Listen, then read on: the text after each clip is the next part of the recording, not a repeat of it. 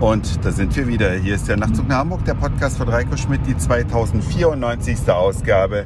Ich freue mich ganz sehr, dass ihr wieder mit dabei seid und ich freue mich über etwas, was ich über mich gebracht habe, was mich unendlich viel Überwindung gekostet hat und was dann im Nachhinein gar nicht so dramatisch war. Und zwar gibt es in Hamburg eine Wellness-Oase und zwar so eine, wie es auch in Düsseldorf und in Berlin gibt.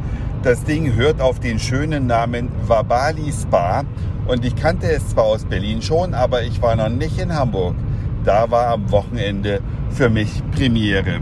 Viele Freunde von mir sind schon dort gewesen. Es handelt sich also um eine sehr große Wellness-Einrichtung, die auch größer ist als die in Berlin.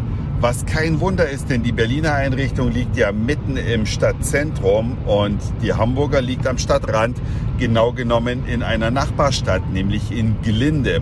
Das Wabali Spa ist also ein großer Wellnesskomplex, ein bisschen asiatisch angehaucht. Man hat ein großes Hauptgebäude, wo in zwei Etagen natürlich die Restaurants untergebracht sind, die Duschen, die Umkleiden, aber auch Saunen und Pools.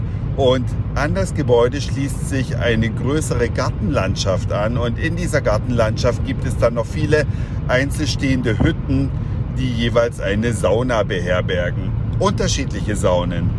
Heiße, nicht ganz so heiße Biosauna, Klangsauna, Birkensauna, Dampfsauna, was auch immer, denkt dir was aus, Sauna, also ganz viele Saunen. Ich glaube 20 Stück sind das.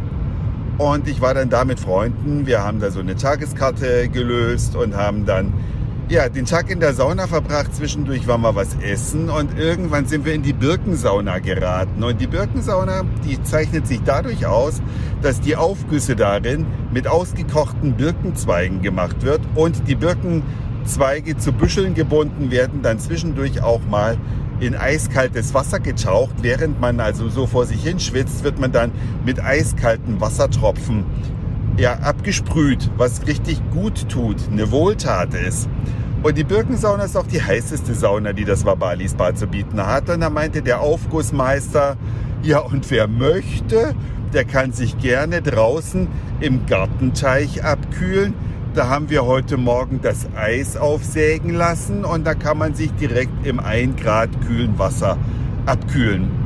Und ich dachte schon, oh, das klingt interessant, war irgendwie so eine Mutprobe. Ich wollte schon immer mal Eisbaden machen, aber irgendwie hat sich das natürlich nie ergeben. Aber wenn man so auf dem Silbertablett serviert bekommt, traut man sich's vielleicht. Na, zunächst bin ich erstmal noch mit meinem Handtuch um die Hüften, nachdem die Sauna aus war, also der Aufguss vorbei war, erstmal bis zu den Knien reingegangen und alle anderen Saunagästen standen oben an der Brüstung und guckten da, ob nun überhaupt jemand so wahnsinnig ist, in dieses Wasser zu gehen.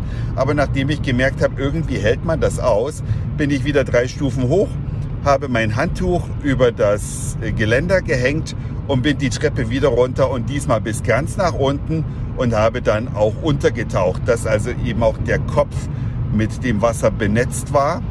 Ja, und dann bin ich nach zwei, drei Sekunden wieder aufgetaucht bin die Treppe wieder hoch unter Beifall der Anwesenden und dachte, geil, man muss es mal gemacht haben. Und ich sage euch eins, natürlich ist es unangenehm kalt, aber es ist bei weitem nicht so schlimm, wie man denkt.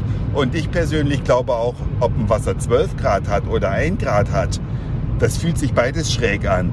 Also alles, was unter 16 Grad ist, fühlt sich einfach nur kalt an.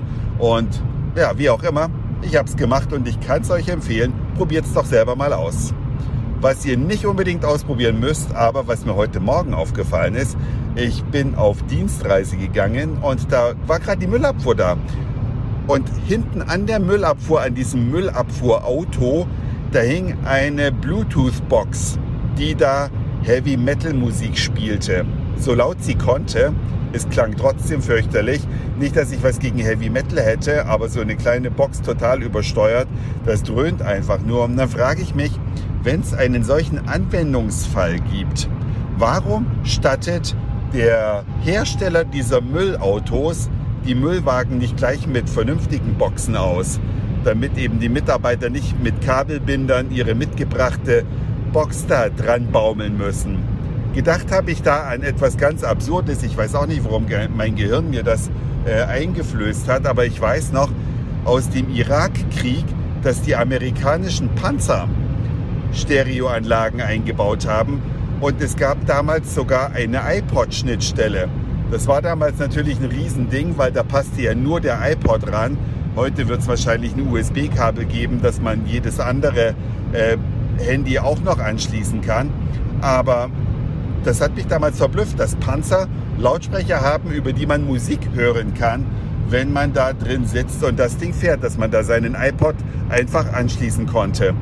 Ja, und wenn das im Panzer geht, müsste es ja im Müllwagen erst recht gehen. Da würde es für mich sogar noch eher Sinn ergeben, denn dass sich Panzerfahrer, also Soldaten im Kriegseinsatz mit Musik beschallen lassen, das äh, lenkt ja wahrscheinlich eher vom Kampfgeschehen ab, oder? Jedenfalls hat es mich ein bisschen gewundert. Das war's für heute. Dankeschön fürs Zuhören, für den Speicherplatz auf euren Geräten. Ich sag Moin Mahlzeit oder guten Abend, je nachdem, wann ihr mich hier gerade gehört habt. Und vielleicht hören wir uns schon morgen wieder. Euer Reiko.